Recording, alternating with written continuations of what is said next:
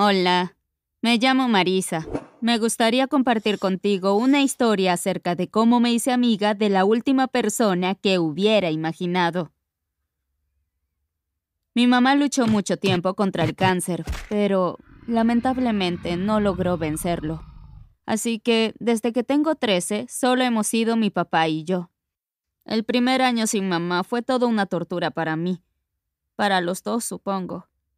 A causa de mi dolor me convertí en un verdadero monstruo en casa y la lunática más rara en la escuela. Ahora puedo ver esas cosas tal como eran realmente, pero en ese entonces pensaba que estaba bien. Por ejemplo, recuerdo que un día tuvimos que hablar del viaje más memorable que habíamos hecho en frente de toda la clase. Todos decían cosas como, fui a este y a este otro lugar con mis padres. Pero yo, estaba atravesando el segundo mes sin mi mamá. Cuando llegó mi turno de hablar, dije que mi viaje más memorable había sido al cementerio. Todos se quedaron callados. El profesor me llevó a la oficina del director e intentaron convencerme de hablar con el psicólogo de la escuela. También me las ingenié para arruinar mis amistades. Tenía mucha envidia de todos los que aún tenían a su madre. Un día mis amigos intentaron entretenerme con una noche de películas y pizzas. No paraban de hablar de cosas triviales, así que acabé gritándoles que la única manera en que podían entenderme era perdiendo a alguien cercano. Sin embargo, hubo un día que lo cambió todo. Regresé a casa de la escuela, vestida de negro como siempre, y sentí algo cálido dentro de mí. Estaba oliendo el famoso pastel de carne de mi mamá. Pero cuando vi a una desconocida en la cocina, cocinando el plato de mamá, y a papá sonriendo como si nada y conversando con ella, la sensación agradable se transformó en una llama de rabia. Papá dijo que esa mujer, Rosie, era nuestra nueva ama de casa. Fui a mi cuarto sin decir nada. ¿Cómo se atrevía a cocinar las recetas de mamá? ¿Cómo se atrevía él a contratar a una mujer y dejarla hacer las cosas que mamá hacía? Los odiaba a los dos y no tenía a una sola persona para hablar. Sin otra mejor alternativa, encendí la laptop y escribí todo lo que había dentro de mí. Y sabes, pasar todo a un texto me hizo sentir diferente. A partir de esa noche, creé mi propio blog personal. Hasta había algunas personas que comenzaron a comentar mis publicaciones y a escribirme. Una de ellas era una chica que también había perdido a su madre y parecía sentir lo mismo que yo. Con el tiempo nos hicimos amigas. Y nuestra nueva ama de casa, Rosie, se esforzaba mucho en conocerme. Siempre me preguntaba cómo había estado mi día, qué me gustaría cenar y todo eso. Y eso me volvía loca. Creo que quería ser mi amiga, pero lo cierto es que no me interesaba. Ella estaba lejos de ser la persona que más me agradaba en ese entonces. Me parecía demasiado sonriente, considerando que trabajaba para una familia dañada.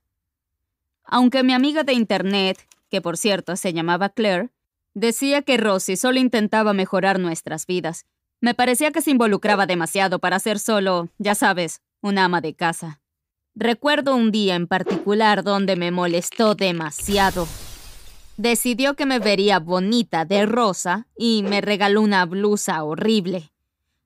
Al principio intenté ser amable y le dije que apreciaba mucho el regalo, pero ella insistió en que me la probara. No quería parecer una cerdita, nunca usaría algo así. Le respondí que mejor no. Ella siguió repitiendo lo bien que me quedaría y hasta papá la apoyó. Eso me molestó tanto. Les grité que odiaba ese color y destruí la blusa ahí mismo, frente a Rosy y papá. Ellos quedaron sorprendidos.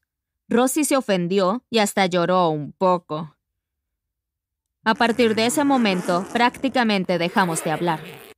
Un par de meses después, mientras seguía sin cruzar palabra con ellos, me dijeron que se habían enamorado y que Rosy se mudaría con nosotros. No hace falta decir que quedé devastada al oír eso. Les grité que odiaba a Rosy y que nunca reemplazaría a mamá, que detestaba que cocinara las recetas de mamá y también le dije a papá que ya no era un padre para mí. Me encerré en mi habitación durante casi dos días y Claire era la única persona con la que hablaba, o mejor dicho, con la que me escribía. Deseaba tenerla conmigo, pero ella vivía lejos. Me prometió que nos conoceríamos pronto, y esas eran las únicas noticias positivas e inspiradoras que había en mi vida. Hay algo más que debería saber acerca de Rosie. Un día fui a buscar un libro que necesitaba el cuarto de papá, cuando noté que mi blog estaba abierto en la laptop de ella. De pronto, lo comprendí todo. Fui con Rosie a toda velocidad y le pregunté sin rodeos qué sabía de mi página.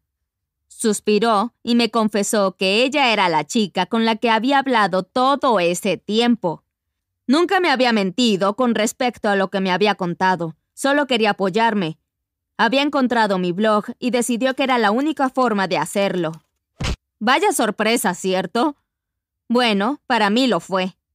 Sentí que mi vida se había arruinado una vez más. Acababa de perder incluso a mi amiga de Internet. No podía creer que todo eso estuviera pasándome. Corrí de regreso a mi cuarto. Moría de ganas de quejarme con alguien, de contar lo que había ocurrido. Pero ya sabes, me había quedado sola. No tenía con quién hablar. Al rato, papá llamó a mi puerta.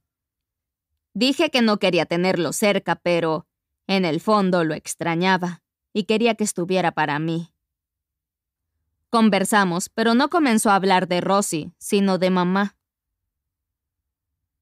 De pronto, comprendí que papá también la amaba y la extrañaba, que no hacía lo que hacía para traicionar su memoria.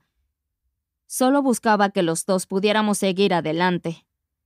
Cuando estaba por irse de mi habitación, me dijo que, si de verdad odiaba tanto a Rosy, no se casaría con ella, porque yo seguía siendo la persona más importante para él.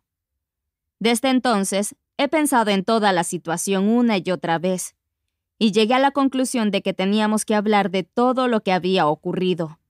Seguía culpando a Rosy por lo que había hecho, pero quería que papá fuera feliz.